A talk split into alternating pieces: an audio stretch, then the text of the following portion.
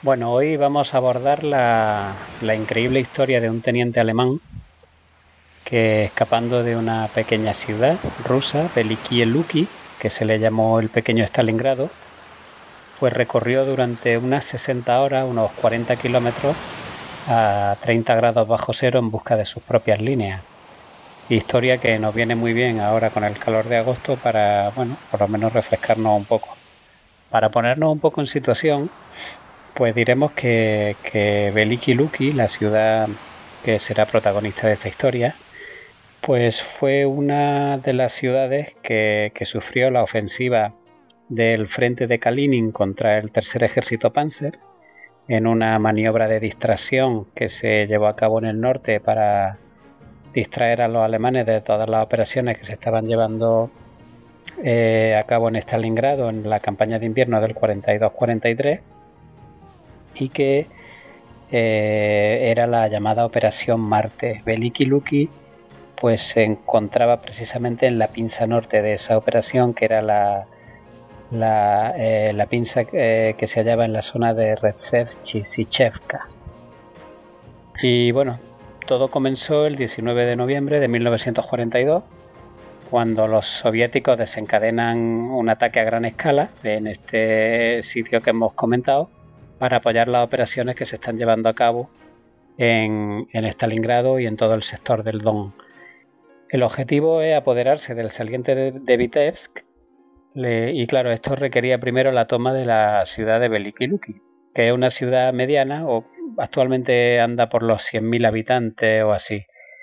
Con tres divisiones, el general Purkayev pues se lanza por el norte y por el sur eh, al ataque de la ciudad y, esta, pues claro, tiene una resistencia débil porque está defendida solamente por un regimiento alemán y este regimiento pues tiene que cubrir un frente de unos 21 kilómetros de distancia, lo cual lo, prácticamente lo hace inabordable y menos en, en, en, un, en un tiempo tan crudo como el invierno ruso. La ciudad queda pronto rodeada y aislada del frente alemán y bueno, se hacen varios intentos de restablecer el contacto con los sitiados, pero ninguno tiene éxito. La presión soviética es cada vez mayor y lo que va quedando de los defensores se concentran finalmente en dos posiciones fortificadas, la fortaleza de la propia ciudad y la posición Budapest, que era el nombre que recibía la, estación de, ferrocarril, donde se encontraba el jefe de la guarnición, que era el, teniente coronel von Sass. A duras penas se lograba abastecerlo desde el aire, era ya una, guarnición prácticamente asediada y perdida. Por fin una cuña blindada logra llegar a la fortaleza, pero con tan mala suerte que un obús soviético pues destruye la puerta de la entrada de la ciudadela y entonces la columna pues se queda dentro, no pudiendo salir y bueno pues la fuerza queda al final allí como parte integrante de la guarnición y prosiguen las operaciones de asedio. El teniente, el teniente Beneman, que es el protagonista de nuestra historia, estaba concretamente en la posición Budapest. Así que al anochecer del día 14 de enero, fijaros que hemos hablado de, de que toda la operación comienza a finales de noviembre y vamos ya por el 14 de enero, Sí, llevaban ya dos meses y medio asediados y además quedaban unos 15 días también para que acabara el infierno de Stalingrado. Pues bueno, como hemos dicho, este teniente pues sale al puesto de observación y bueno, los rusos estaban ya muy cerca. Entonces mientras observaba las progresiones de un TD-34, pues soldados rusos entran en el búnker. Eh, también aparecen junto al puesto de observación. Entonces, bueno, llega a comentar este teniente que llegó a tener a un soldado a menos de un metro, aunque no lo vio. Beneman no se movió de su sitio en todo el día. Y, claro, es que tenía un terror eh, atroz a, caer prisionero de los rusos. En su bolsillo llevaba una pistola, ocho balas y dos rebanadas de pan. esperó a la noche y ya una vez que la noche se, echó encima, pues comenzó la huida. Cerca del perímetro de la ciudad recibe el primer alto, estoy. Se tira al suelo y permanece haciéndose el muerto durante media hora aprovechando que sacaban de la ciudad una manada de caballos, pues sale caminando entre ellos y, y ya la inmensidad blanca pues se abre ante Beneman, ya está campo, en campo abierto, nevado, a 30 grados bajo cero, pero por fin ha conseguido abandonar eh, la ciudad de Velikiluki y, sortear ese primer cinturón eh, soviético. Después de llevar un rato andando, se encuentra a un soldado alemán muerto, un poco más allá se encuentra otro, y esta macabra escena pues se va repitiendo cada 50 metros. Y entonces cuando se da cuenta de que estos soldados formaban parte del grupo de heridos que prefirió evacuar la ciudad y escapar antes que, quedarse y caer en poder de los rusos. Pues también es conocida eh, en, acciones de, ataque, pues los rusos no solían respetar ni a sus propios heridos, pues imaginaros a, los heridos del bando contrario. Beneman consulta la brújula y él, recordaba que cuatro días antes pues había señalado la línea trigonométrica eh, que orientaba un punto a cuatro kilómetros al norte de la ciudad porque bueno tenía que controlar un poco todo lo que era la, todo el, campo oeste de Beliki Luki y este punto concreto pues se trataba de una de las rutas de abastecimiento que corrían de este a oeste. Había multitud de cables de campaña rusos también por el suelo y Beneman pues va cortando bastantes de ellos a primera hora de la noche y sigue su camino y a las 24 horas de andar ya por los campos pues llega al río Lobat y sigue por, camina por la orilla en dirección al norte.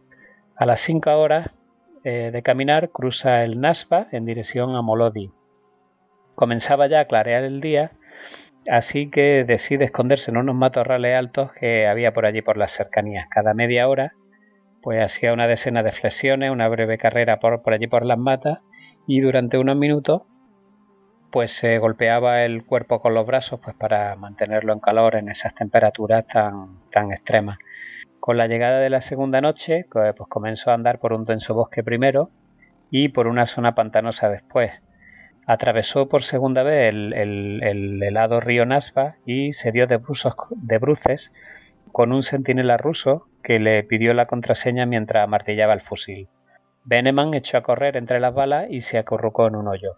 Oía las voces de los centinelas y pensaba acabarán por encontrarme. Pero tuvo suerte porque unas densas nubes ocultaron la luna y esto hizo que se salvara porque los rusos pues desistieron de seguir buscándolo. Tras un rato de espera siguió avanzando hacia el oeste hasta el amanecer. Eh, entonces fue cuando llega a la linde de, un bosque. Oye voces y descubre que se, trata, que se trataba de una línea de vigilancia enemiga con ametralladoras cada 200 metros, posiblemente una línea de frente. Eh, se llevó a la boca el último pedazo de pan y un puñado de nieve y se, sentó a esperar porque claro tendría que esperar a que volviera a llegar la noche para hacer al menos un intento de cruzar esa línea. El frío se, se iba filtrando por su cuerpo, llevaba ya más de 48 horas a la intemperie, le dolía la cabeza, le dolía el pecho, ya respiraba de manera fatigosa y en ese momento se tomó el pulso y lo, eh, tenía 45 pulsaciones por minuto, que se consideraba el mínimo antes de, que el cuerpo comenzara a congelarse.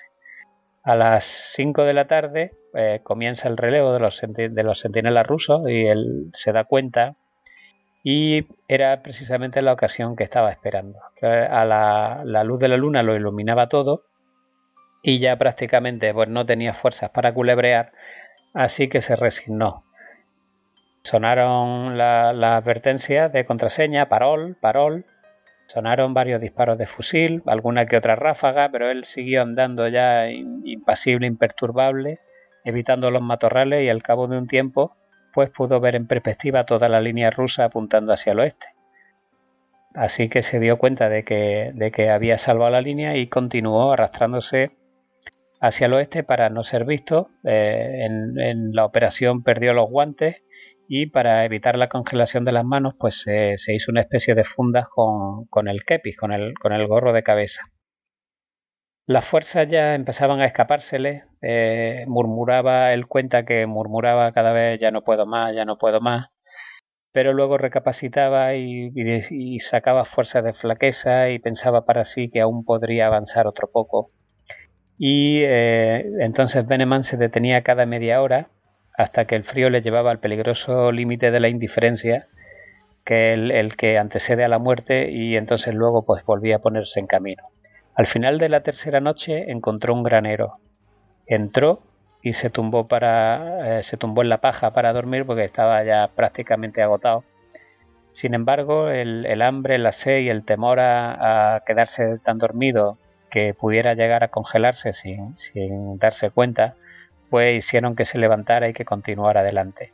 Pensó que, que, que después de todo lo que llevaba pasado sería una triste historia morir sobre aquella paja.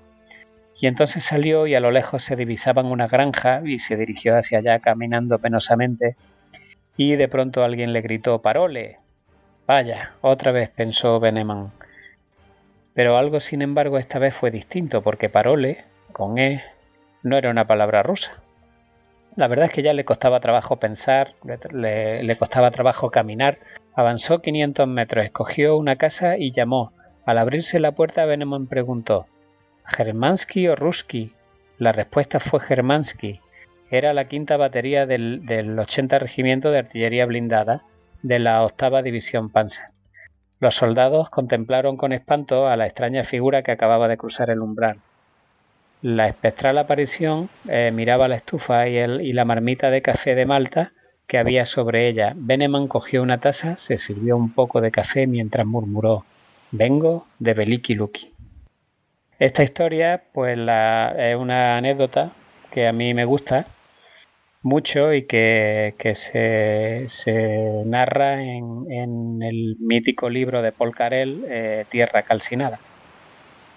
Y nada, con esto nos despedimos de este Cast y esperamos que, que tengáis un buen verano y ya nos vemos a la vuelta con la siguiente temporada. Un abrazo para todos.